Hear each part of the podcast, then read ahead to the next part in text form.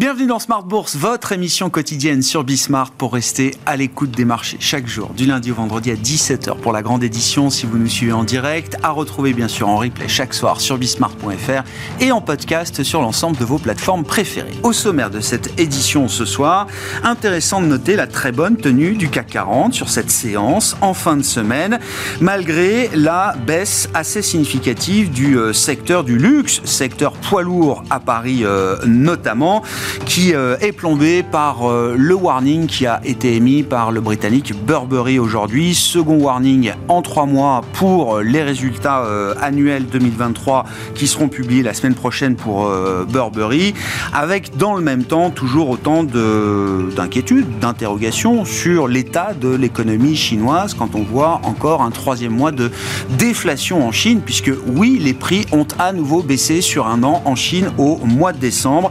Le secteur du luxe, donc, qui n'aura pas été un secteur porteur aujourd'hui. Néanmoins, le CAC 40 s'affiche au-delà des 7450 euh, points en cette fin de séance. Et puis, euh, l'autre gros morceau du jour, c'est le coup d'envoi des euh, résultats aux États-Unis avec les poids lourds du secteur bancaire qui ont publié leurs résultats.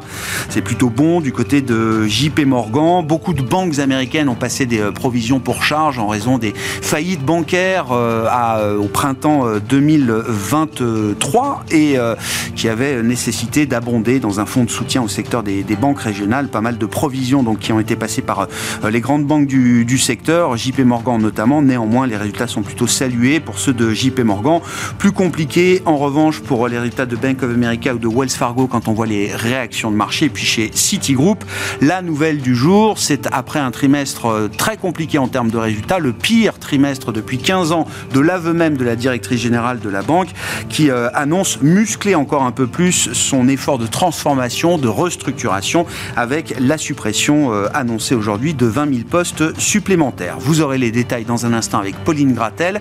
Et puis dans le dernier quart d'heure de Smart Bourse, comme chaque deuxième vendredi du mois, nous accueillons les équipes de Yomoni avec leur observatoire ETF qui permettra notamment de faire le bilan de l'année 2023 en termes de flux, en termes de palmarès des émetteurs, en termes de lancement de nouveaux produits. C'est le directeur des investissements de Yomoni, Olivier Qui sera avec nous en plateau à partir de 17h45.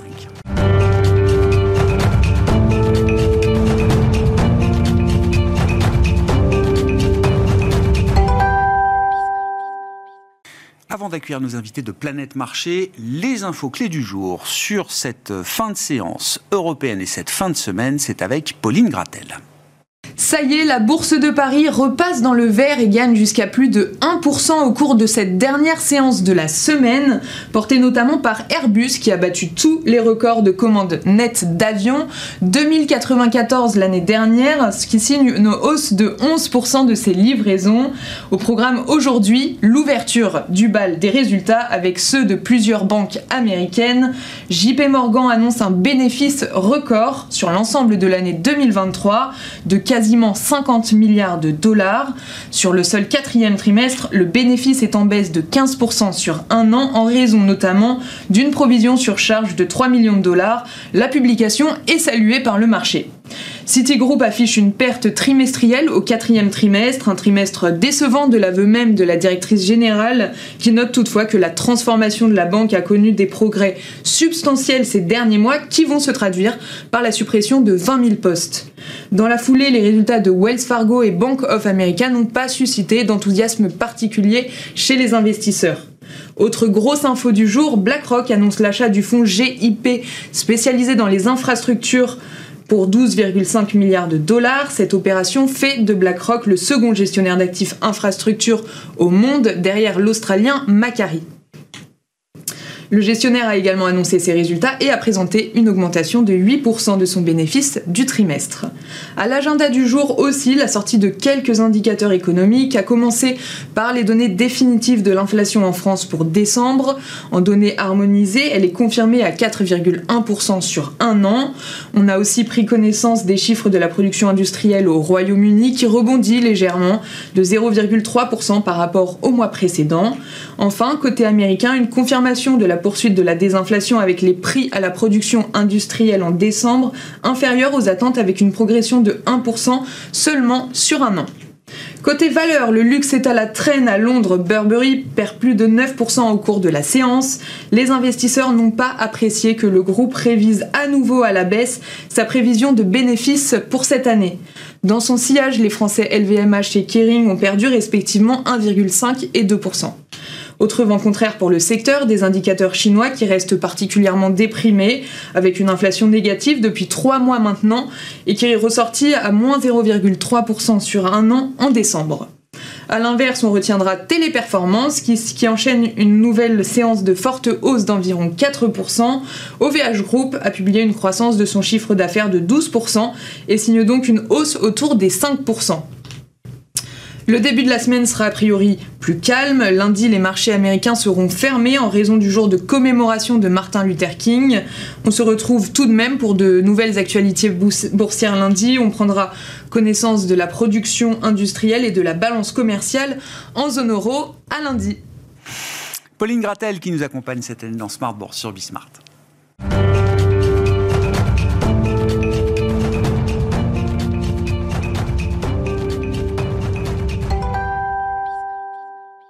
Trois invités avec nous chaque soir pour décrypter les mouvements de la planète marché. Nathalie Benatia est à nos côtés, macroéconomiste chez BNP Paribas Asset Management. Bonsoir Nathalie. Ravi de vous accueillir dans l'émission. Ravi de retrouver Alexandre Baradez à vos côtés, chef analyste chez IG. Bonsoir Alexandre. Bonsoir. Et Gilles Etcheberry-Garay qui était avec nous également ce soir. Bonsoir Gilles. Merci beaucoup d'être là. Vous êtes cofondateur et directeur des investissements d'Elcano Asset Management. Nathalie, je me tourne vers vous. On a eu quand même deux semaines assez denses en matière d'information euh, économique, notamment du du point de vue de l'économie américaine. La semaine dernière, nous avions toute la séquence emploi américain avec différents indicateurs. Cette semaine était consacrée au prix avec l'indice des prix à la consommation, l'indice des prix à la production. Étant donné que les banques centrales restent très dépendantes des données, le marché lui aussi est très dépendant des, euh, données. Qu'est-ce que vous retenez de ces dernières informations économiques en provenance de, des États-Unis qui donne une vision assez claire quand même du mois de décembre et de la fin de l'année dernière pour l'économie américaine? Oui, alors assez clair, je ne sais pas. On va essayer de simplifier et surtout de ne pas se, noyer dans les chiffres. Euh, vraisemblablement, soft landing, c'était le mot-clé de décembre plutôt que Merry Christmas, sans doute. Mmh. Et on a l'impression que notamment ce rapport sur l'emploi correspond bien à cette situation. C'est-à-dire, évidemment, les créations d'emplois ont été supérieures aux attentes. Mais si on creuse un peu avec les révisions, on est sur un rythme de création qui ralentit graduellement au long de, au long de l'année 2023. Euh, Moi, ce qui m'a frappé dans ce rapport, alors de façon pas très originale le ralentissement des, hausses salariales. Et puis, alors peut-être parce que je suis depuis trop longtemps sur les marchés, j'ai bien connu Alan Greenspan, qui regardait euh, le... Le chômeur volontaire, le, chômeur quit rate, mais bien sûr. Pas le quit rate, le, job leaver. Le job les, les, gens sont au chômage parce qu'ils viennent de, de démissionner. Et donc ce taux a un tout petit peu remonté en décembre, mais là aussi, si on prend du recul, on était sur des niveaux vraiment très élevés en, janvier, de l'ordre de 15-16%, et là on est plutôt de l'ordre de de 13-14%. Donc finalement, on a l'impression que le rééquilibrage que cherche Jerome Powell est en train de se mettre en place. Ça a été vraisemblablement plus lent que ce que tout le monde attendait on parle bien de rééquilibrage. Mhm, Il n'y a pas de rupture aujourd'hui dans les signaux envoyés par le marché du travail américain. Pas de rupture jusque-là, et on est précisément dans ce scénario euh, de soft landing qu'a décrit la Fed dans ses prévisions, c'est-à-dire un taux de chômage qui est prévu à 4,1%, très proche du niveau d'équilibre, 4,1% stable sur les trois années qui viennent, et une inflation qui continue de baisser pour rejoindre, pour rejoindre le, 2%. Ce rééquilibrage du marché du travail qu'on continue d'observer au mois de décembre reste suffisant et consistant avec l'idée que la désinflation peut se poursuivre aux États-Unis. On est dans ce qu'on appelle, ou ce que les économistes appellent le dernier kilomètre, là, euh, voilà. Nathalie. sachant malgré tout que les, créations d'emplois compte tenu du niveau du taux de chômage, 3,7%, avoir 165 euh, 000 créations d'emplois en moyenne au quatrième trimestre, ça reste élevé à ce stade du, cycle. Donc le rééquilibrage est vraiment encore un petit peu hésitant, ce qui explique une certaine vigilance de la Fed, même si elle est un petit, de moins en moins vigilante, dirons-nous. Ouais.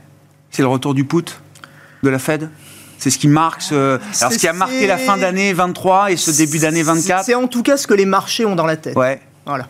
Et moins les économistes, c'est ça, Un petit peu moins. Expliquez-nous cette différence, parce que après les indicateurs d'inflation, on va en parler avec les gens de marché, mais après les indicateurs d'inflation, le marché reste accroché à l'idée qu'il y aura euh, peut-être 6 voire 7 baisses de taux cette année du côté de la Fed, des baisses de 25 points de base à chaque meeting à partir du mois de mars. Oui. Alors moi, mon, impression, c'est que pour euh, reprendre ce vieil adage que j'ai toujours du mal à sortir dans l'ordre, c'est-à-dire se préparer, euh, espérer le meilleur et se préparer au pire. Là, on a l'impression que les marchés espèrent le meilleur et se préparent au meilleur. Et donc, on peut avoir des, déconvenus. Pas, pas, forcément des catastrophes, mais des déconvenus, notamment dans ces anticipations de, baisse de taux qui, honnêtement, nous, nous paraissent trop agressives et surtout trop tôt, euh, trop tôt dans l'année. Ouais, c'est ça. Oui, parce qu'on sait qu'à partir du moment où une banque centrale comme la Fed enclenche ses baisses de taux, on peut aussi aller assez vite derrière, et notamment en termes de quantité. Mais le timing de la première hausse vous paraît quand même prématuré aujourd'hui. Et puis en termes de quantité, si on price un, soft landing, euh, est-ce que c'est aussi nécessaire d'aller aussi vite? Aller aussi vite, ce qui est pricé dans le marché, ça peut aussi envoyer un message que l'économie va fortement ralentir, voire passer en récession, ce qui n'est pas notre, notre scénario, et donc ça justifierait de courir un petit peu après, euh, après la courbe, comme on dit. Ouais. Comment vous regardez cette situation de, marché sur le plan global macro, justement, euh, Gilles, et ces anticipations qui euh, restent très collantes pour le coup Oui, le marché tire, tire l'affaire vers le bas. Je veux dire, on a quand même un changement de, de, rythme de, de, Powell qui a un peu dit adieu à Volcker et bonjour à Burns. Ah. en, essayant de dire qu'il voulait éradiquer l'inflation. On sent que derrière. Il nous euh, disait il y a encore euh, quelques temps qu'il ne serait jamais Arthur Burns. Hein. Ben là, il le banquier central qui a précédé Volcker et qui a relâché trop tôt ses efforts de lutte contre l'inflation. c'est clair. Bon, on a clairement un enjeu politique derrière. On voit que le Trésor américain, Yellen, pousse pour euh, stimuler. Il faut pas oublier que 23, c'est l'année où il n'y a pas eu de la récession à cause euh, des efforts budgétaires. Hein. Tout le monde s'est pris 23 de travers à cause de ça. Et là, on sent que derrière, euh, les charmes budgétaires étant, ayant atteint leur limite. Euh, C'était la politique monétaire de revenir dans le jeu, quoi. Voilà. Et c'est un peu le sentiment. Et c'est pour ça que le marché pousse aussi, parce qu'il sent que, que, que, les autorités ont envie de, de, de, tomber là, là où le marché pousse. J'entends la dimension politique, Gilles je, me permets quand même de croire que euh, une banque centrale comme la Fed peut pas tout céder non plus aux politiques quand il s'agit de son mandat et de maîtriser une inflation. Alors qu'elle estime avoir maîtrisé en partie euh, aujourd'hui, mais qui reste encore peut-être quelque chose de, fragile Est-ce qu'il prend le risque de relâcher trop, trop vite son effort euh, Je pensais, quand euh, discours de Powell, c'est mission accomplie de George Bush sur son porte-avions avec deux ans de guerre en Irak derrière. oui, oui, mais je pense, mais il y avait, il y avait un discours de Yellen deux ans, quelques jours avant sur les taux d'intérêt réels, tout ça. On sent que, que, que oui, la Fed s'aligne sur la vision du Trésor.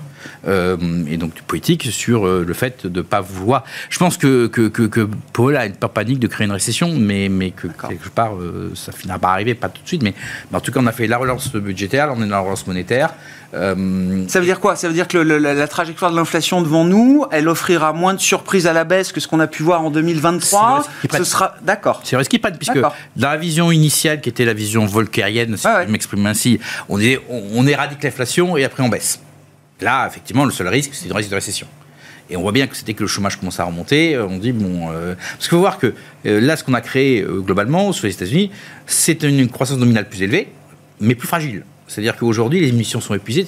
Dès, que ça, part de travers pour une raison X, Y, on a un risque que ça parte vraiment de travers parce que on a accéléré, on a sorti les voiles et tout, mais, mais, mais, mais la croissance nominale est structurellement plus élevée. Donc, mm, donc ça c'est. Euh, mais euh, on sent qu'elle est plus fragile et que s'il y a quelque chose qui, qui est inattendu qui se passe, qui dérape, euh, dérape il y a plus il restera un peu de monétaire, c'est tout.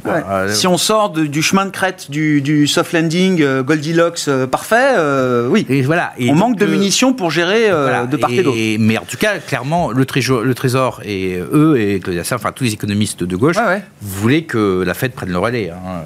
Elle l'a fait. Elle a fait, sachant que Trump a déjà annoncé qu'il ne renouvelle pas le mandat de Powell. Ah, je ne l'ai pas vu cela. Il a, il a déjà dit qu'il ne renouvellerait pas, le... mandat de Powell. Oui. Ils sont en train de livrer là, les transcripts des réunions de politique monétaire de 2018, qui était une année de pression intense sur la Fed euh, venant de la Maison Blanche à l'époque, occupée par, euh, par Jérôme Powell. Pour ceux qui ont du temps à perdre ce week-end, plongez-vous dans les transcripts des réunions. Hein, c'est long, oui, oui, c'est pas les minutes là, c'est les vrais transcripts de A à Z, tout ce qui s'est dit, euh, personne par personne. Oui, il a déjà annoncé, je crois. Bon. Alexandre, votre euh, commentaire et votre euh, analyse de la situation de marché. Puis, un peu de côté, c'est vrai que l'idée aujourd'hui n'est pas du tout de dire est-ce qu'il y aura, enfin, personne n'a ce sentiment-là, est-ce qu'il y aura une deuxième bosse d'inflation, est-ce qu'on n'a pas ce sentiment-là du tout? C'est euh, plutôt à quelle vitesse, le, de quelle manière va se, va se réduire l'écart entre les anticipations de marché qui effectivement sont à 6, presque 7 baisses de taux pour cette année de 25 points de base, et puis les, anticipations de, les, les, anticipations de la Fed elle-même. 3 dans les projections et même les colombes de la Fed. C'est ça qui est assez étonnant, c'est que les colombes de la vraiment les pures colombes, Bostic, dans, dans le top 2, top 3 des, des, colombes, et il nous parle du T3 pour la première baisse de, taux. Lui, il est quand même un élément de calendrier, hein, ce que d'autres n'arrivent pas à faire. Williams, il parle pas trop de ça, qui est plutôt proche de, de Powell en termes de position. Bostic, il dit euh, plutôt, plutôt T3. Donc T3, c'est juillet, août, septembre. Le marché, c'est mars. Et c'est mars à 80 aujourd'hui, on est à 83%. c'est ça, qui est spectaculaire. 83% de trop bas. Donc on, est, on est vraiment convaincu au niveau des marchés que ça en, mars. Et ce qui est assez paradoxal aussi, c'est que du côté de la BCE, de la zone euro, pour autant, on a une situation qui est déjà un peu récessive, où le discours reste plutôt encore assez faucon. Et on a eu plein d'interventions cette semaine. La dernière, c'est Philippe Lane cet après-midi, euh, qui explique voilà, que de ce qu'il a vu de l'inflation de décembre et par rapport à ce que la, BCE projetait, euh, lui, à ce stade, à court terme, on ne parle pas de baisse de taux. Alors, court terme, c'est quoi? Effectivement, c'est janvier. Oui, évidemment, en janvier, on ne parle pas. Est-ce que mars, c'est court terme? Pour moi, le T1, c'est quand même court terme. Donc, dire on n'en parle pas à court terme, ça inclut, ça inclut quand même le mois de mars. Euh, ensuite, vous avez ce, ces discussions, Isabelle Schnabel sur les réseaux, voilà, sur X, elle fait ça chaque année, je crois. Ouais, exercice de questions, questions, réponses ouvertes. Qui est intéressante, voilà, où bien sûr. la réponse économiste à différentes personnes. Et on leur pose la question, ben, qu'est-ce qui fait que dans ce contexte récessif, vous ne baissez pas les taux dès maintenant. Et elle a expliqué, et, et je trouve que c'est la réponse qu'on peut aussi faire, ou qu'on peut, le, lien qu'on peut faire avec l'économie américaine, mais sachant qu'elle le fait pour l'Europe, alors que c'est plutôt du côté US qu'on devrait faire ça. Elle dit quoi? Elle dit les pressions sous-jacentes sont toujours présentes, on va être absolument convaincu de bien se diriger vers les 2%, et elle dit le ralentissement de l'économie fait partie de la transmission de la politique monétaire. Donc, c'est un discours qu'on aurait pu entendre de Jérôme Powell en enlevant la partie baisse de taux, sauf que lui, il a eu un discours très similaire, mais en parlant de la porte ouverte, au, enfin parlant de la possibilité de baisse de taux. Donc, euh, et, quand on voit les derniers chiffres dont vous parliez, effectivement, moi je les trouve encore. on sait que c'est des chiffres du passé, mais d'un passé quand même assez proche, ils sont quand même résilients. Euh, euh, le rapport sur l'emploi, effectivement, il y, a des, dégradations, des estimations, enfin des, chiffres précédents, ça ok, mais quand vous avez des salaires qui ont même un petit peu, je dis pas accéléré, c'est pas le terme, mais qui ont un peu repris en, dynamique, on est à 4, on est repassé à 4 je crois qu'on était à 4, on est à 3,9, c'est pas des salaires qui ralentissent. Je rappelle que le niveau pré-Covid, c'était 2,5 à 3 de progression en moyenne sur les 10-15 années qui ont précédé le Covid quand même. Donc là, à 4, voire un peu dessus, c'est quand même trop. Euh, vous regardez les chiffres, PCE, oui, PCE, on est à 3,2. Donc euh, c'est plus cohérent que l'objectif de la, de, la, de la Fed. L'IPC cœur, c'est peut-être pas la mesure la plus surveillée par la Fed, mais l'IPC cœur, euh, elle a encore, donc l'inflation sous-jacente mmh. cœur, en incluant tout ce qui est logement et autres, et la grosse partie des services, donc euh, on est encore sur des, zones de 4%, 3,9 encore. Et si on regarde sur les 4 derniers mois, j'ai regardé ça avant de venir, sur les 4 derniers mois, on est passé de 4,1 à 3,9. Il a fallu 4 mois pour ça, alors qu'auparavant, il y avait une vraie tendance, et là, il y a un plateau. Enfin, un plateau. Oui, il y, a une, il y, a une, zone de 4% qui résiste. Et, et, moi, je ne vois pas de cohérence par rapport à ça, enfin, entre ça et les options d'une baisse de taux euh, dès, le mois de mars et cadencée ensuite.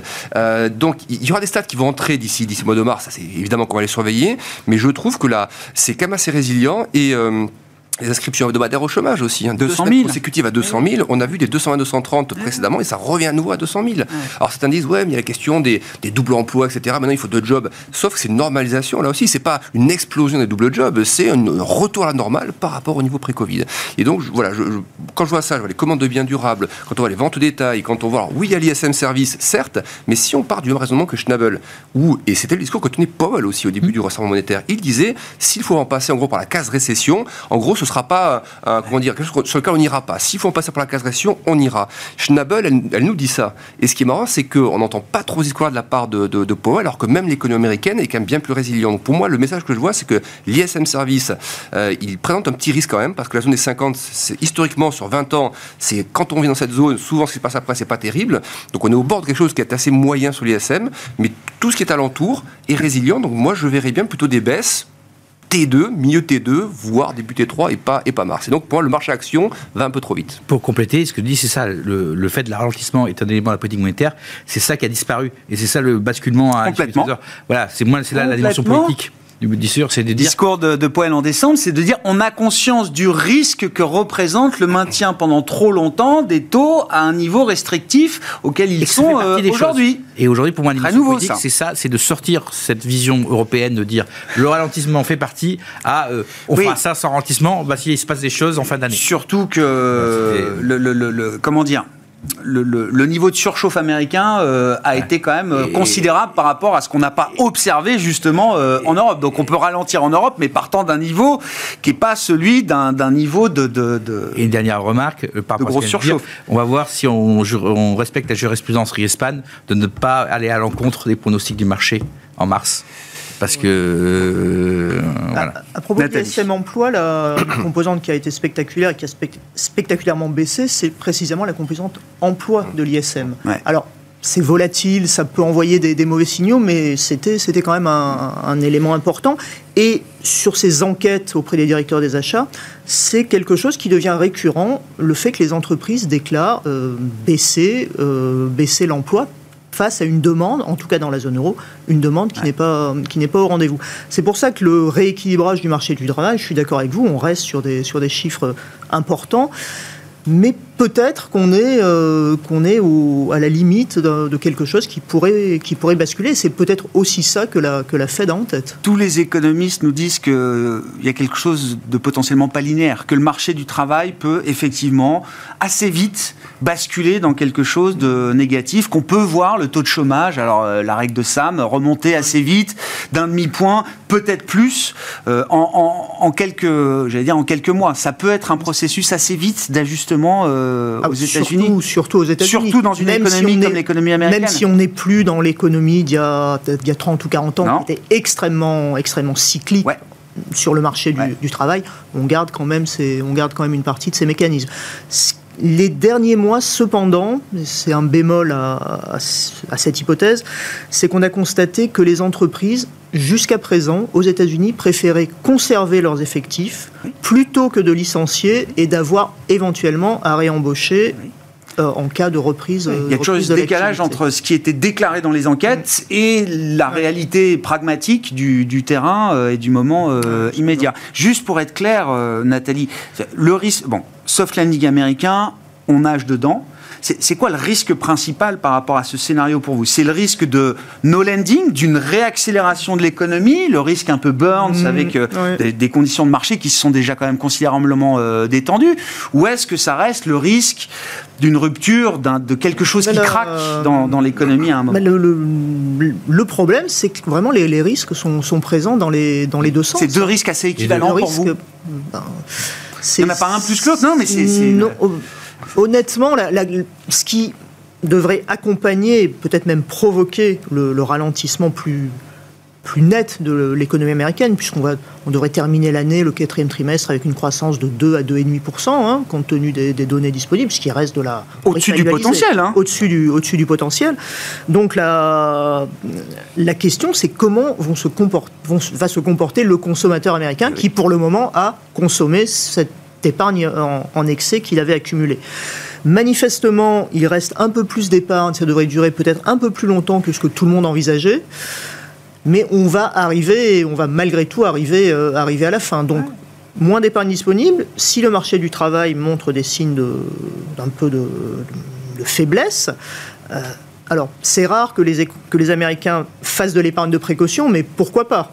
Pourquoi pas en une année électorale où euh, le monde, euh, le monde est bouleversé par des risques géopolitiques? Pourquoi pas? Et dans ce cas-là, on pourrait accélérer, enfin basculer, faire un ralentissement plus, plus marqué. malgré l'idée que les salaires réels sont positifs euh, aujourd'hui, s'il y a quelque chose qui se grippe dans le marché du travail, ça peut vite renverser l'appétit du consommateur américain. Gilles, sur les risques autour les, du deux, Les deux aussi, mais avec des échéances différentes. Je veux dire qu'à court terme, la Fed s'ouvre un risque sur l'inflation, clairement, puisque le pivot, euh, on a supprimé la phase de récession et autres. Donc là, il y a une possible réaccélération en ce moment de l'économie américaine. Enfin, réaccélération, en tout cas déception par rapport au 6-7 et au-delà du, fait qu'elle va gérer pour mars, comment elle gère euh, le, la contradiction en mars. Donc le risque est là et que finalement elle, soit obligée de durcir parce qu'elle dit elle veut pas baisser ses taux en mars, elle veut pas l'encontrer du consensus, donc elle doit faire remonter le consensus à 50 à 49% sur mars. Donc là, euh, ils peuvent sortir les rames, euh, je pense, dès, la semaine prochaine ou assez rapidement.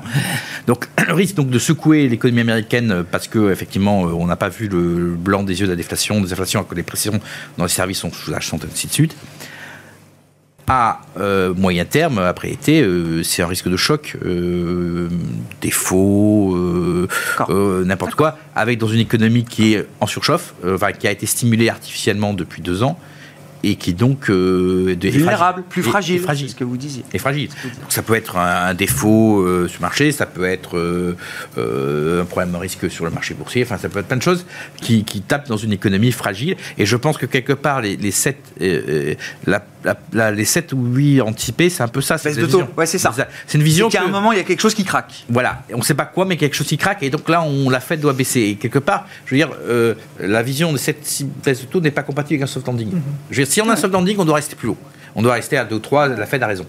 Et je pense que les 6-7, c'est quelque chose, le marché qui se dit quelque part, je ne sais pas où, on verra. Euh, c'est vrai que ce pricing de marché, c'est compliqué. Euh, puis bon, c'est peut-être aussi des, mesures de marché. On est sur des marchés dérivés, etc. C'est peut-être aussi des pricing qui sont pas forcément euh, pertinents. En tout cas, ça bouge, quoi. Ça peut bouger. Alors, Nathalie et puis Alexandre. non, non, je, suis tout à fait, tout à fait d'accord avec avec cette idée.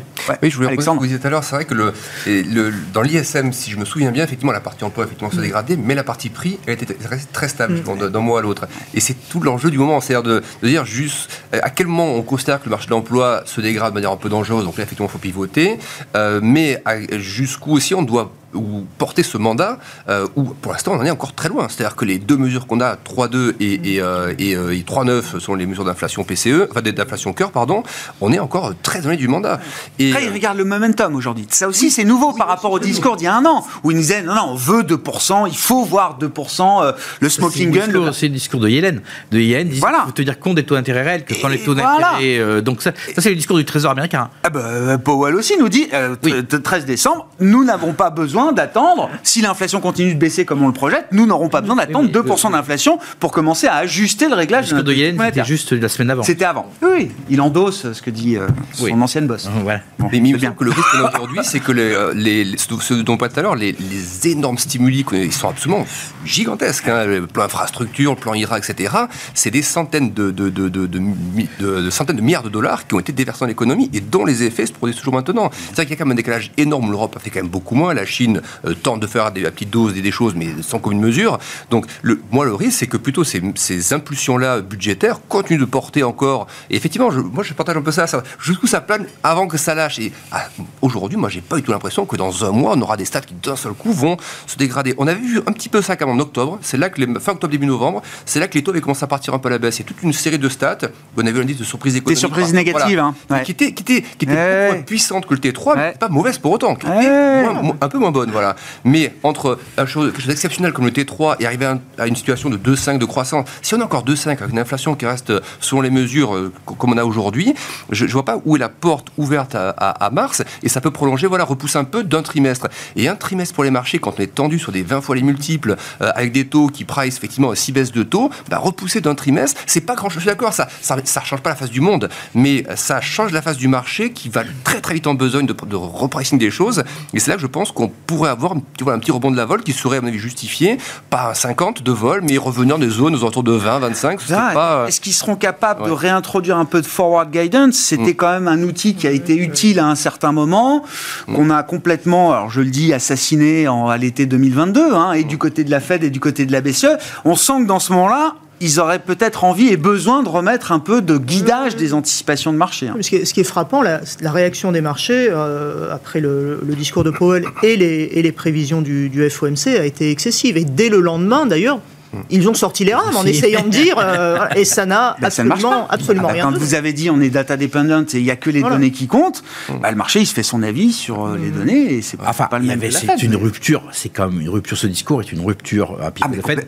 Je n'appelle pas une capitulation, c'est un euh, changement verbal. C'est parce que on était quand même dans un discours beaucoup plus militaire. de, et là, on sera lié. Enfin, on introduit la notion de baisse de taux, Certes. qui avait jamais été. Le put. On remet le put. Donc voilà, c'est quand même un ah, discours, je veux dire, qui est pas uniquement c'est un changement d'optique assez important. Hein. Ah, c'est un pivot d'anthologie, oui. Oui, Une semaine avant, euh, Powell nous disait euh, on ne parle pas de baisse de taux. Ouais, je serai le 1er décembre. Voilà. Le 13, euh, voilà. tout avait changé. Et, sachant que ça va faire de la Fed pour la première fois va baisser les taux pendant une période électorale, ce qui est aussi une nouveauté. La Fed va bouger les taux pendant une, période, électorale. c'est aussi une, rupture dans la politique de la Fed. Mais c'est le nouveau monde. Mmh. Oui. Dernière petite chose. Alexandre, tu en diras un mot de la zone euro après. Sur sa partie PCE, mais euh, quand on regarde aussi la partie, la PCE, donc on rappelle un PCE cœur, c'est vraiment le, ce qu'on voit dans les projections de la Fed euh, dans ses objectifs. C'est la mesure privilégiée par la Fed, historiquement. Et si on, on, regarde la période d'avant Covid, c'était effectivement c'était un autre temps, un autre monde, mais sur les 12 à 15 ans avant Covid, l'inflation PCE cœur n'a quasiment jamais dépassé les 2%, ou en tout cas sur les 12 dernières années, le 2, ça capait vraiment les mouvements, et très très très souvent, 90% euh, du temps, on était sous les deux, mais largement sous les deux. La moyenne euh, du PCE cœur, c'était plutôt un 5. Donc on est à 3-2. Est-ce que l'objectif, oui, on avait compris que le mandat c'est 2, mais euh, avant même le Covid, le mandat n'a jamais été respecté finalement. Donc est-ce qu'il n'y a pas un mandat implicite de se dire on, garde les prix quand même, les, les progressions? Et ça que je me pose comme question, c'est que c'est pas seulement le 2, c'est que le, la, la, vie avant Covid, est-ce que la Fed veut la revoir? Est-ce que c'est donc quelque chose qui... Pas. À la stagnation séculaire, ah, je ne crois pas que ce soit. Ah non, je pense que c'est quelque chose qui les a traumatisés aussi en. Enfin, je parle sous le contrôle, j'en sais rien, euh, Nathalie. Je pense que euh, certainement pas la BCE. Et je ne mm. pense pas que la Fed ait envie de revoir la période de stagnation séculaire euh, bah, qui a bah, marqué ah, les. Avant le Covid, hein. Jérôme Powell avait essayé de, nous vendre euh, une euh, targeting inflation. Bien sûr, symétrique, voilà, symétrique. Et puis, comme on a Yellen nous disait, il faut, faire il faut faire chauffer l'économie. Ah, faut. Ça, c'était Yellen, mais même. Oui, non, mais voilà. Mais je veux dire, il y a eu toute cette phase-là où ils étaient quand même très insatisfaits de, du, du, du, manque de, de, puissance de l'économie américaine. Hein. Mais après, sur l'inflation, euh, c'est aussi peut-être un problème de, mesure, parce qu'on sait qu'aux États-Unis, ah, le poids du logement est, énorme. Et donc, même si on regarde l'inflation dans les services, elle est polluée. Donc là aussi, Powell nous avait dit, ben, regardez l'inflation dans les logement, services, hors logement. Ok, on a regardé, euh, ça, ça, baisse, ça baisse un peu. Dans la zone euro, l'inflation est un peu plus proprement mesuré, à mon avis. Et l'inflation dans les services, c'est 4% en novembre, en, décembre, ce qui est beaucoup. Qu'est-ce qu'on peut dire justement de la zone euro, des risques attachés au scénario euh, que jouent les marchés aujourd'hui, c'est-à-dire ce que j'appelle la médiocrité européenne continue. Voilà, ça fait un an qu'il n'y a plus de croissance en Europe. C'est bien, c'est pas bien, c'est l'état de fait euh, qu'on vit en zone euro. Hein. Oui, malheureusement, c'est l'état de fait. On ne s'attend pas à un rebond euh, spectaculaire très, très rapidement. Euh, que dire, euh, que dire d'autre? Oui, on a une croissance qui est médiocre, ça se retrouve dans tous les indicateurs. Là aussi, le seul indicateur un peu encourageant qu'on a eu ces derniers trimestres, c'était l'emploi, avec un emploi qui finalement progressait plus vite que la croissance. Et, enfin, par rapport à l'historique, significativement au-dessus. Et ce qu'on commence à voir dans, dans l'enquête de la Commission européenne, encore une fois dans les déclarations des entreprises, c'est qu'on a l'impression que là aussi, il y a moins d'enthousiasme à continuer à, continuer à embaucher. À préserver les emplois et à, préserver les emplois, et que l'emploi, la difficulté à, à, à, engager, à trouver des gens pour travailler, euh, n'est plus le principal élément qui limite l'activité d'une entreprise, mais c'est la demande. Donc on n'est pas dans une situation qui est en train de, s'arranger. Elle ne se dégrade pas vraiment.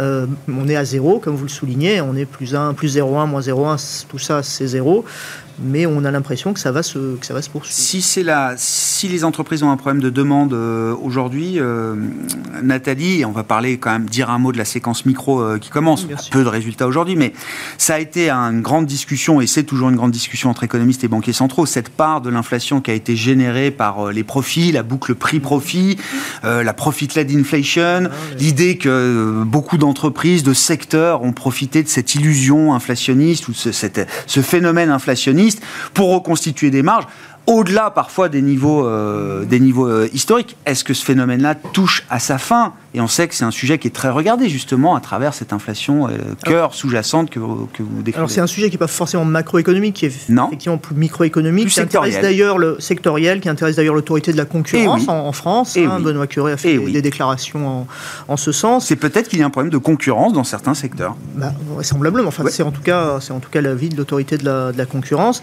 Et j'allais dire, les, les économistes et les analystes financiers qui prévoyaient une, euh, une baisse des marges, un reflux des marges, ne l'ont toujours pas vu venir. Alors, euh, il y a quelque chose qui ne va pas, ou vraiment les, les, modèles ne marchent plus du tout, ou alors effectivement, il y a peut-être eu euh, une exagération d'un de certains. Ah ouais, d'un pouvoir de fixation des prix qui a été peut-être un peu, un peu trop là, utilisé. Là, là aussi, normalement, si on, a, si on est correct dans ce scénario où malgré tout l'économie mondiale n'est pas bien flamboyante, notamment dans les économies développées, on devrait, cette histoire devrait toucher à sa fin. C'est ça.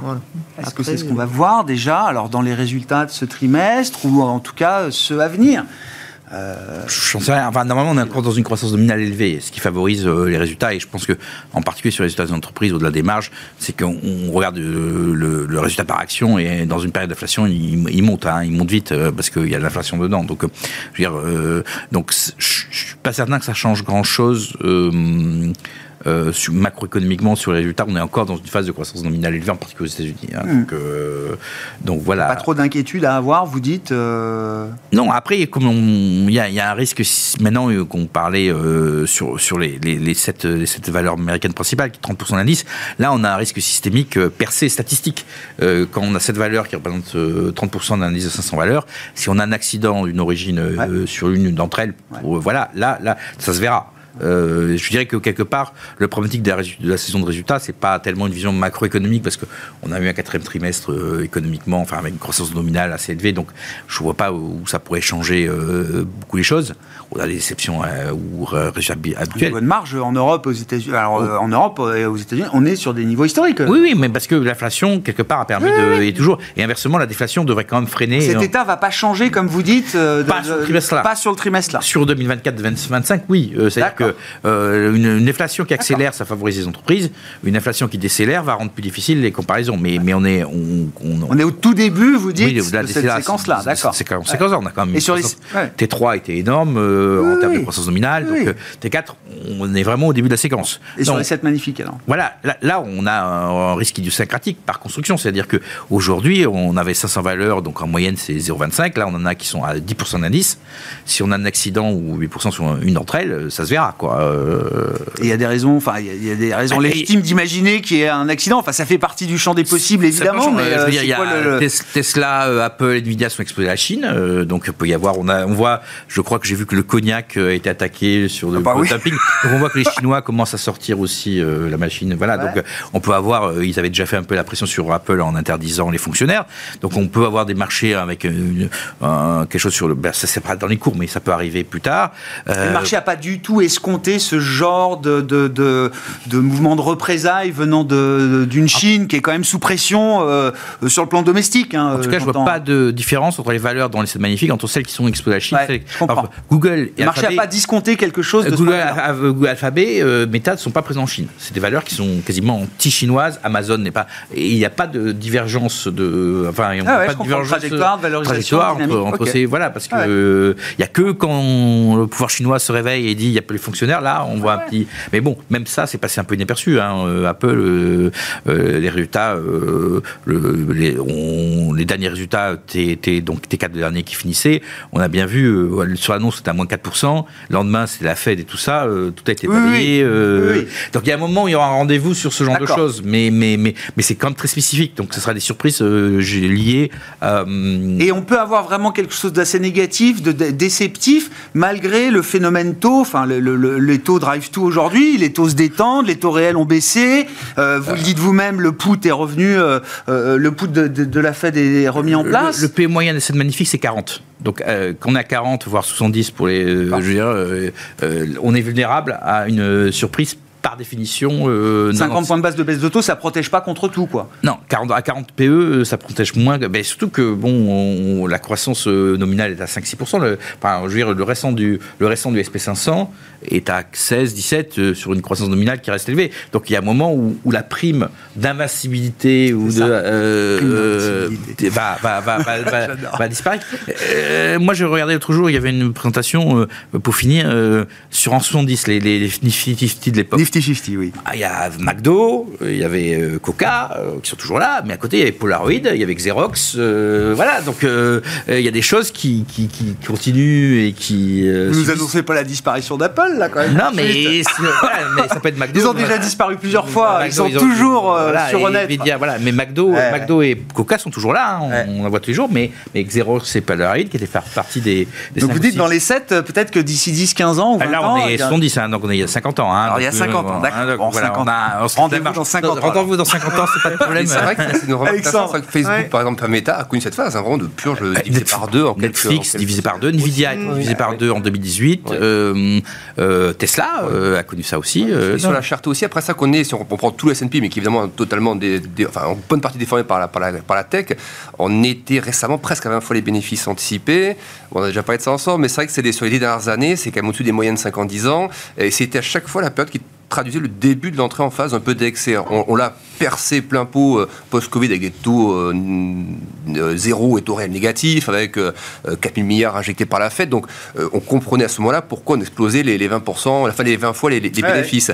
Mais auparavant, dans les phases un peu plus normales, 2018, on avait touché cette zone-là, boum, c'était le Volmageddon, et puis Trump, la Chine, voilà, c'était reparti à la baisse.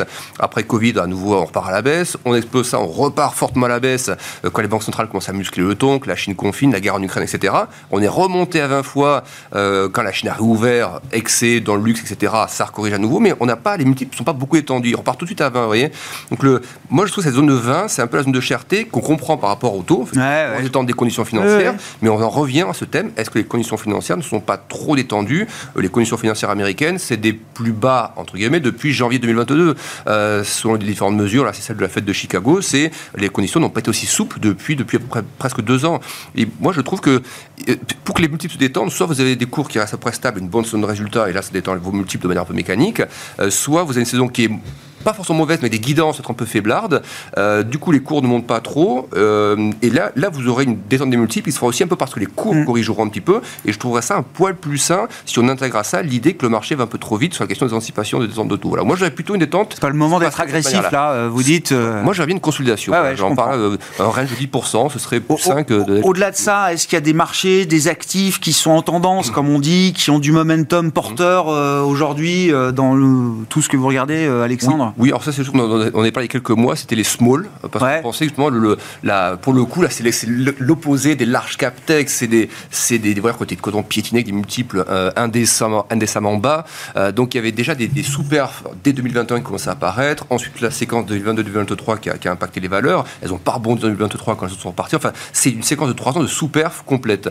Euh, donc oui, même si effectivement il y a ce risque de ralentissement économique américain ou autre, qu'est-ce qui n'a pas déjà été intégré dans cette ça en fait, dans la baisse qu'on a connue termes de multiples autres tout semble déjà avoir été intégré. Donc même si maintenant on y va, euh, il y a quand même le. C'est une, bonne optionnalité. C'est asymétrique, suffisamment asymétrique pour se dire qu'on peut euh, au moins dormir dessus quelques temps, quoi. Oui, parce qu'il y a un peu de là-dedans des valeurs aussi un peu exportatrices. Alors ça, quand on voit la Chine et l'Europe, on se dit bah c'est pas le bon moment pour les valeurs exportatrices malgré tout. Sauf que la Chine, là aussi, ça fait trois ans qu'elle mange son pain noir. À un moment donné, peut-être 2024, on commencera à voir émerger un, petit truc. Donc euh, par, rapport à ça, je pense que les small peuvent être intéressantes. L'Europe, voilà, on fera peut-être un peu attention sur les taux à un moment donné.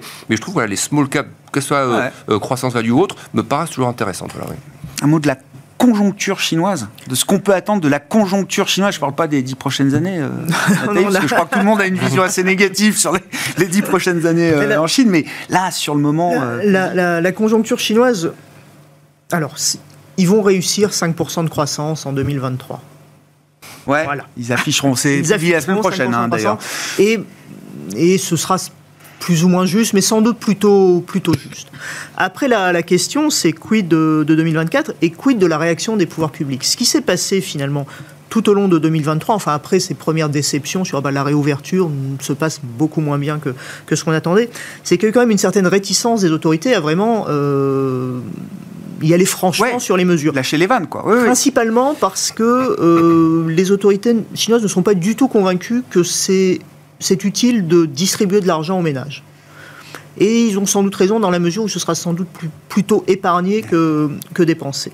Donc il y a eu vraiment une réticence, ce qui fait que malgré les mesures annoncées, malgré les mesures prises, malgré les baisses, euh, enfin l'assouplissement monétaire, euh, malgré des, mesures budgétaires, malgré cette protection mise autour des promoteurs immobiliers, le marché n'a pas, les investisseurs euh, non résidents n'ont pas été, n'ont pas été convaincus. Donc 2024 pourrait être le moment où les investisseurs résidents se disent oui, des efforts ont déjà été faits, ah. des efforts vont être faits, mais c'est pas, ce n'est plus l'idée, et c'est ça le, le, hiatus qui est un petit peu, c'est pas l'idée d'une d'autorité chinoise qui pousse l'économie, mais qui évite. On la soutient juste. Voilà.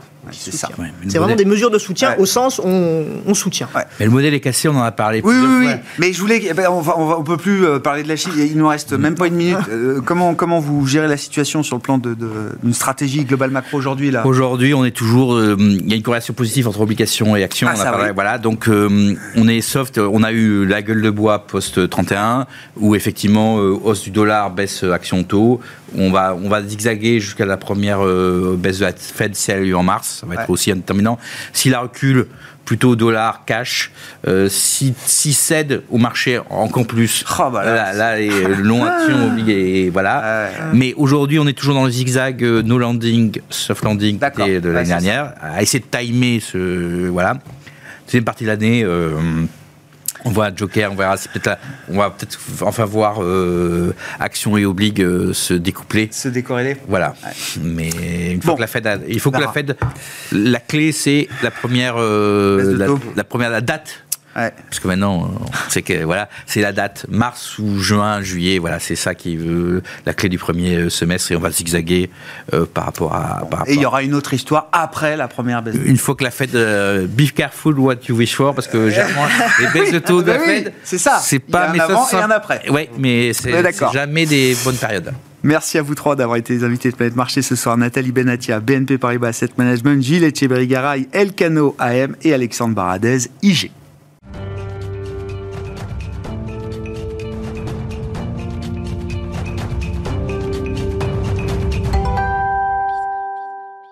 C'est notre rendez-vous mensuel autour des dernières tendances ETF et les équipes de Yomoni qui nous font profiter de leur observatoire ETF qui est conduit euh, chaque mois depuis plusieurs années maintenant. Le directeur des investissements de Yomoni est à mes côtés, Olivier Malteste. Bonsoir Olivier. Bonsoir Edouard. Merci beaucoup d'être là. Bon, un baromètre un peu particulier évidemment parce que l'idée étant de faire un, d'offrir une photographie finish, finale de l'année 2023 euh, euh, sur les développements de l'industrie ETF, e à commencer par euh, les flux. Oui.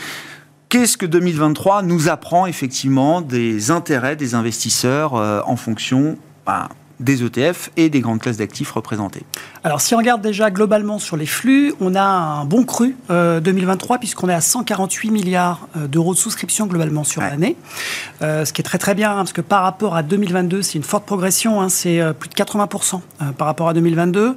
Et si on compare à 2022 était compliqué hein, de toute façon globalement, mais si on compare à 2021 qui était vraiment l'année record des ETF, on est un petit peu en dessous, mais uniquement 10%. Donc c'est quand même une très très bonne année 2023 de collecte avec les 148, les 148 milliards de souscriptions nettes euh, tout au long de l'année. Et ce qu'on observe aussi, euh, globalement, juste sur le, sur le graphique, c'est qu'en fait, tous les mois ont été positifs eh oui. en termes de collecte.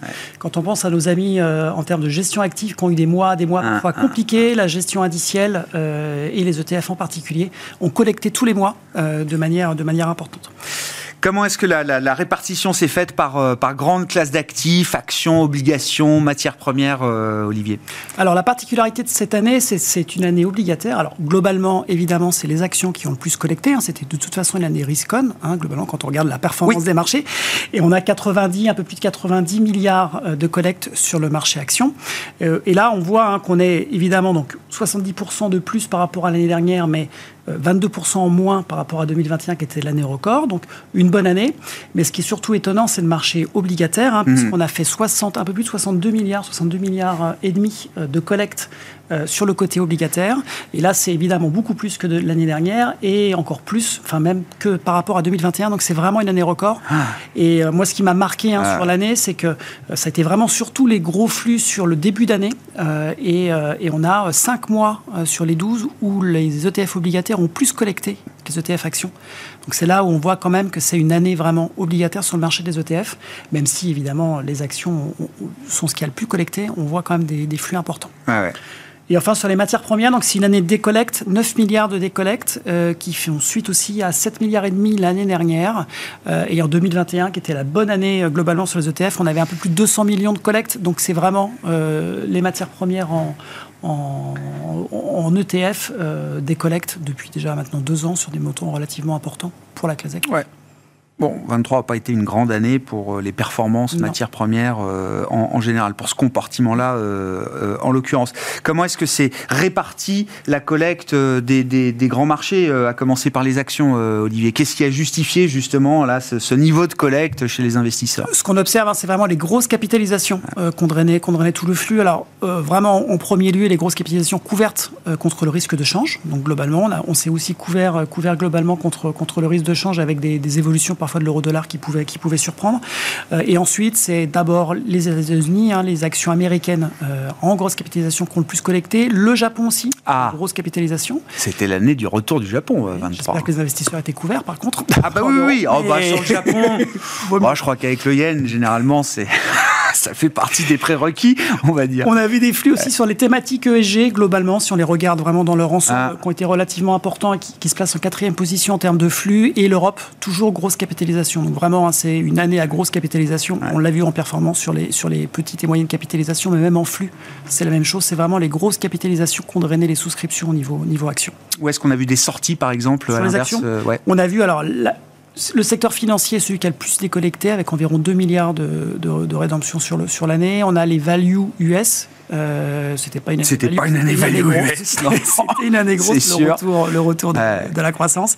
Euh, L'Allemagne aussi, euh, les rendements, les rendements, les rendements US, donc les, les, actions à, fort rendement sur les actions américaines, et puis le secteur de l'énergie, évidemment en lien avec un marché, un marché du pétrole qui est resté relativement, relativement calme malgré les, malgré les tensions géopolitiques sur l'année, sur l'année 2023 comment sont répartis les intérêts sur le marché euh, obligataire C'est gros marché, grand marché, souverain, crédit, il y a du court, du moins court, du long, etc. Alors c'est surtout du souverain, enfin il est souverain euh, à la fois en, obligation couverte, donc mondiale, euh, ensuite en gouvernementale européenne, donc beaucoup de flux sur le, sur le souverain euro, ensuite l'investment grade euro aussi. c'est plutôt du long. on a eu aussi des, obligations monde couvertes en CHF, donc il y a une activité importante, parce qu'on regarde hein, vraiment sur le, au niveau de ouais, donc voilà. Euh, et puis, euh, en termes de rachat, c'est plutôt les durations courtes euh, qui ont été rachetées. Donc, ça a été plutôt, plutôt, sur du, plutôt sur du long. Et puis, les obligations qui étaient liées à l'inflation que ce soit US ou euro, ont évidemment été rachetés. Euh, et, euh, et, tout ce qui est aussi corporate emerging a été racheté. Donc euh, voilà, en termes de risque, le high yield dossier américain a eu des sorties. on est resté plutôt donc sur du long, plutôt sur du souverain, ah et plutôt sinon sur de l'investment grade euro. Ouais, la, photo duration sur tranquille, hein. ouais, ouais, effectivement. Oui, sur l'année, oui. Sur l'année. Oui, parce qu'il y a eu plusieurs moments obligataires dans l'année. Oui, il y a des moments plus, plus riscon où on sortait du souverain. Enfin, il y a eu pas mal de rotation et là, c'est la photo. ah ouais, c'est la photo finish. La photo finish. Bon. Qu'est-ce qui a justifié pour les matières premières une, une décollecte générale du, du compartiment C'est essentiellement sur l'or. Donc euh, voilà, c'est vraiment l'or. Tout ce qui va être métaux industriels et, euh, et euh, secteur énergétique, par contre, là, sont plutôt flats globalement sur hmm. l'année. Donc c'est vraiment l'or qui, a vu, qui a vu des rachats, rachats importants sur, le, sur la classe d'actifs. C'est vraiment, vraiment focalisé sur, sur les métaux précieux et en particulier sur l'or. Qu'est-ce qu'on peut dire de la dimension ESG, euh, e euh, Olivier? Alors, on se voit chaque mois. Hein, vous nous apportez des, chaque mois la photo mensuelle, évidemment, de, l'industrie ETF. Euh, c'est ce qu'on a constaté quand même tout au long de 2023 que, alors oui, l'ESG attire toujours, mais moins que ce qu'on avait pu observer les années précédentes. C'est ça. Il y a vraiment, il y a vraiment un, calme, un retrait. Alors là, sur la fin d'année, ça, ça, revient un petit peu sur les flux ESG, mais globalement, on est à 30% sur le marché, marché action, sur les ETF actions. Là, on était à plus de 56% euh, les deux années précédentes. C'est-à-dire que même l'année dernière, où il y avait beaucoup moins de volume, les volumes restaient quand même, euh, restaient quand même sur l'ESG.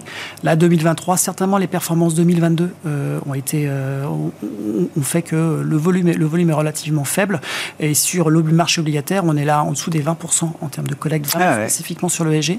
Alors qu'on arrive quand même à avoir une collecte. Ce qui est toujours plus compliqué, hein, c'est que euh, faire des philosophies et faire des thématiques ESG sur l'obligataire, c'est plutôt facile. Enfin, on comprend bien sur, euh, sur l'investment grade ou sur le high yield, mm. mais vraiment sur l'entreprise. Dès qu'on veut rentrer plus en détail euh, sur les obligations émises par les, par les pays, c'est beaucoup plus difficile, que ce soit en termes en termes social ou même en termes environnemental. Est-ce qu'on prend les émissions aussi importées? Enfin, c'est beaucoup plus compliqué comme analyse. Oui, le rating ESG d'un pays est plus compliqué que celui d'une entreprise. Exactement. Donc c'est vraiment, on le voit bien, le marché est vraiment sur le, sur, plutôt sur les entreprises, où là c'est plus mm. facile de faire des filtres et d'exclure euh, un certain nombre d'entreprises qui respecteraient pas certaines règles. Euh, sur le souverain, c'est beaucoup plus compliqué. Donc, en, fonction des, flux aussi sur le souverain, forcément, il y a moins de ESG. Euh, qu'est-ce qu'on peut dire du palmarès 2023 des émetteurs euh, au moment où BlackRock a publié aujourd'hui résultats du quatrième trimestre Je crois qu'ils sont hein. revenus à plus de 10 trillions, ça ils ont refranchi à nouveau la barre des 10 trillions d'assets under management. Si on regarde les flux, donc en premier, toujours, euh, toujours BlackRock, euh, évidemment, avec pratiquement 66 milliards de collectes sur le marché européen, vraiment, vraiment cette année. donc le montant est impressionnant. Après, en termes, par rapport à leur part de marché hein, global, ils sont plutôt en ligne, globalement. Pas non plus une année. Alors, une, on va pas dire que c'est pas une année exceptionnelle ou une mauvaise année, hein, c'est une bonne année, mais il n'y a pas vraiment de, de caractère exceptionnel sur, sur cette collecte. Euh, ensuite, on a alors DWS euh, en deuxième. Euh, là, c'est vraiment le, celui le qui comeback. du lot. Le, comeback. puisqu'ils Ils, étaient, ils avaient eu 5 milliards de rachats l'année dernière. Et donc, ils gagnent 8 places en, termes de, en termes de flux, de flux sur l'année. Donc, c'est vraiment le comeback avec une très belle année, avec 19 milliards de souscriptions environ. Ensuite, Vanguard avec 18, 18 milliards, donc toujours, toujours présent. Amundi, là, fait une année un peu plus compliquée parce qu'ils sont quand même deuxième en part de, on verra après les parts de marché, hein, mais ils sont quand même deuxième en termes de classement, donc on pourrait s'attendre à ce qu'Amundi figure en termes de flux aussi euh, en deuxième. Donc ils font quand même une bonne année hein, à 17 milliards et demi, euh, pratiquement 18 milliards de collecte, c'est une bonne année. Un peu en deçà, euh, peut-être lié aussi à l'absorption de l'Ixor. Hein. Enfin, il y a toujours bien sûr. les gammes, donc les équipes peuvent être focalisées sur d'autres sur sujets. et ensuite, bon, on a cette Street, HBC, donc voilà. En termes de en termes de collecte, on a Invesco qui avait fait une très très bonne année l'année dernière et qui du coup bah, dégringole. On ne souhaite pas à Deutsche Bank l'année prochaine, mais c'est vrai que quand on fait une année un peu exceptionnelle, euh, le risque après, c'est de le contre-coup, contre-coup, euh, et puis de reperdre un peu en termes de classement. Qu'est-ce que ça donne en, termes de part de marché, justement, du coup euh, En termes de part de marché, alors c'est ça bouge pas énormément. C'est-à-dire qu'on a toujours BlackRock euh, largement premier hein, avec euh, environ 44% de part de marché. Et on voit hein, graphiquement, on vous a mis le graphique parce que c'est vrai quand on voit pour le c'est spectaculaire. Euh, Amundi deuxième à 14 14 25 et euh, Deutsche Bank donc DWS franchit la barre des 10%. Et c'est vrai qu'après une année exceptionnelle en fait bah, ça fait grappiller 0,5. c'est bien, hein. c'est la barre de 10. Donc, donc mais c'est vrai qu'on euh, il y a une telle, une telle prédominance. Euh, Ça montre effectivement, bien sûr, la, la, la, la taille, de, le poids et l'emprise de BlackRock sur ce, sur ce marché, effectivement. Hein. chaque point de part de marché euh, nécessite, des, voilà, nécessite des efforts, des efforts euh, importants. Euh, qu'est-ce qu'on peut dire des, des, grands thèmes en matière de lancement de nouveaux produits sur 2023, Olivier? Moi, j'ai extrait trois, trois idées essentielles. Alors, la première, c'est sur l'ESG, elle est un peu globale. c'est que ce qu'on voit quand même systématiquement tous les mois, avec tous les lancements de produits, c'est qu'il y a toujours une prédominance des lancements, des lancements ESG.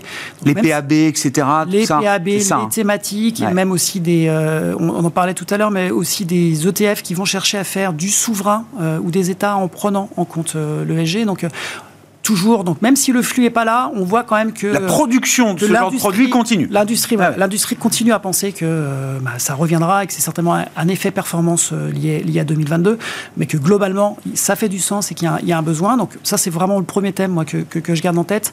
Euh, le deuxième évidemment sur le souverain et c'est BlackRock, c'est l'innovation sur sur le ce qu'ils appellent high bonds, donc qui est les émissions obligataires à échéance qui sont venues venues contre, ah voilà. Donc ils ont aujourd'hui 9 produits, ils arrivent à environ 2 milliards. Euh, Gros appétit pour les fonds à échéance, effectivement, en 2023. Exactement. Et donc, ils ont été ETFisés. Exactement.